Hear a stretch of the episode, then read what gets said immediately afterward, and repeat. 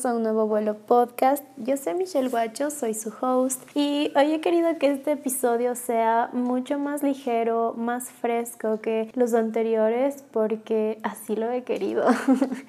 hoy es jueves 1 de abril y ayer fue la gala de cierre de Proyecto Diosa y, y fue una noche increíble.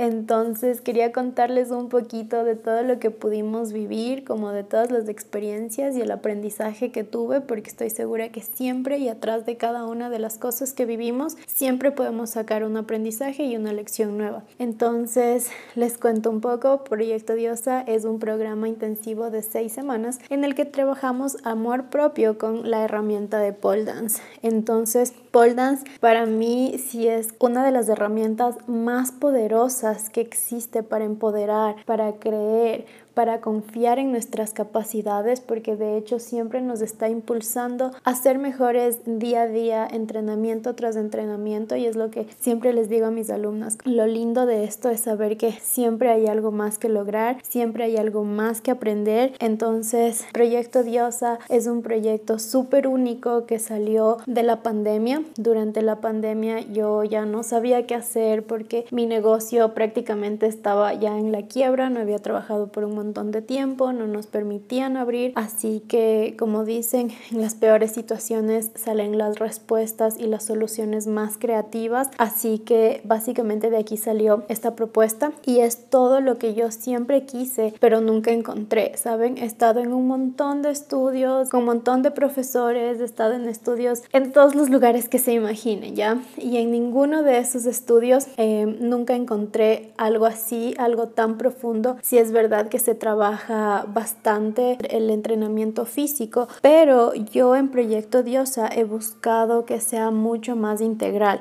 Me he enfocado en nuestros tres pilares fundamentales que son mente, cuerpo y alma, porque de hecho yo creo que ese es el, el error común que la gente comete siempre, que trata de entrenarse como si solo fueran un cuerpo físico, pero en realidad nos estamos olvidando que somos mucho más que eso. Somos una mente y un alma que necesitan ir trabajando a la par para ver mejores resultados. Entonces, esto es lo que yo he buscado. Entonces, en nuestras clases presenciales trabajamos como todo el entrenamiento de la parte física, entrenamientos funcionales, entrenamientos para que puedan poco a poco ir agarrando más fuerza, más flexibilidad, más resistencia al momento de hacer nuestros combos, nuestras secuencias o los trucos. Pero también trabajamos con la plataforma virtual que de hecho yo misma le creé y que me siento muy orgullosa de esta creación porque en esta plataforma he plasmado todos esos pensamientos, todos esos aprendizajes en cuanto a mi cuerpo y en cuanto a mi crecimiento personal. Entonces es súper importante entender que no solo somos un cuerpo físico y creo que esto fue algo de las cosas que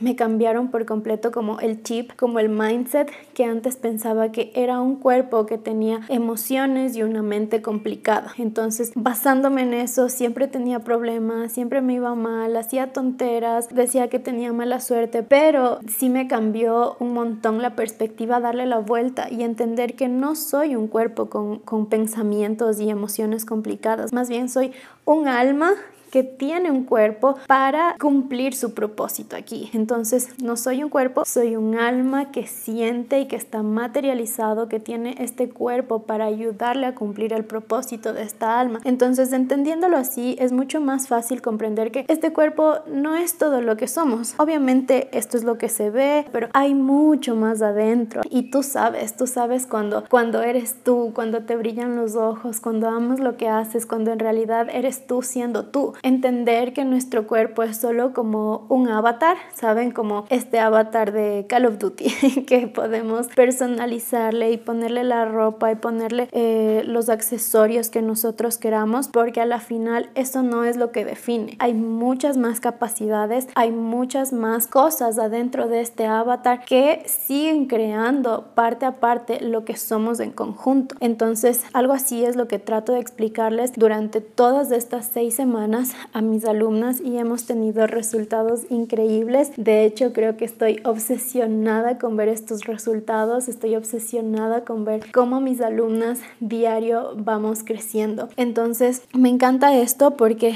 aparte Proyecto Diosa hace un complemento entre el trabajo personal, trabajo interno, con eh, el aprendizaje grupal y creo que esto es de las cosas más importantes y de, lo, de los pilares más fuertes que tiene Proyecto Diosa, porque de hecho yo siento que aprender eh, amarse, aprender a conocerse es muy difícil si se lo hace sola, si se lo hace sin las herramientas y sin el apoyo. Pero una vez que encuentras esta comunidad, una vez que encuentras un mentor, un guía, las herramientas correctas, el camino se facilita bastante. Entonces, lo que me gusta de Proyecto Diosa es que no solo cada una está aprendiendo en su bolita de cristal, trabajando con sus propios miedos y con sus propias inseguridades, sino que todas estamos trabajándolo en conjunto. Entonces, es más o menos como generar este momentum grupal y, permitirnos a cada una ir aprendiendo no solo de nuestros errores, sino también del proceso y de los aprendizajes de las otras personas. Entonces, esto me encanta porque, por ejemplo, ayer, como les decía, fue la gala de cierre de Proyecto Diosa y en un momento una de mis alumnas me dice, ya no voy a salir, estoy muy nerviosa, ya no quiero hacer nada, ya me voy. Y yo como, ¿qué te pasa? ¿Sí? Es súper egoísta solo dejarnos plantadas, hacernos pasar tanto tiempo, te preparaste tanto, te esforzaste tanto para el último minuto decir que no, solo por tus miedos y por tus inseguridades. Entonces ella se quedó como, entiendo completamente, así que lo voy a hacer, es súper duro, es súper difícil, pero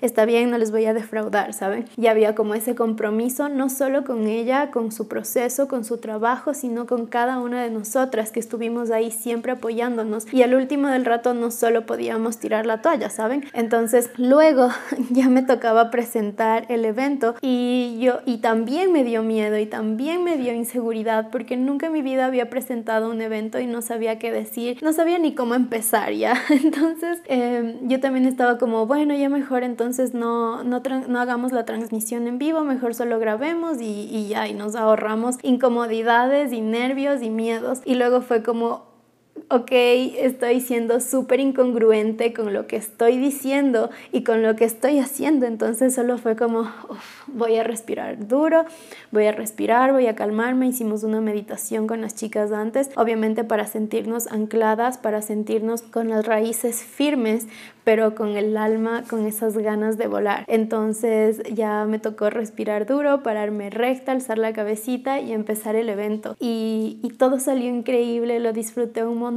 las chicas se divirtieron, cada una dio lo mejor de sí y creo que de eso se trata, ¿cierto? De, del tratar de dar siempre lo mejor de uno, del reconocer que somos humanas, que nos podemos equivocar, que no siempre hacemos las cosas perfectas, pero que sin embargo estamos aquí y estamos afrontándolo y estamos paradas y estamos en la cancha, afrontando nuestros miedos, afrontando nuestras inseguridades, cosa que no todos son capaces de hacer, si no todos lo hicieran, solo las personas, las pocas personas valientes, empoderadas, que en serio quieren salir adelante, estamos ahí luchando diario, poniendo la cara, poniendo nuestros miedos.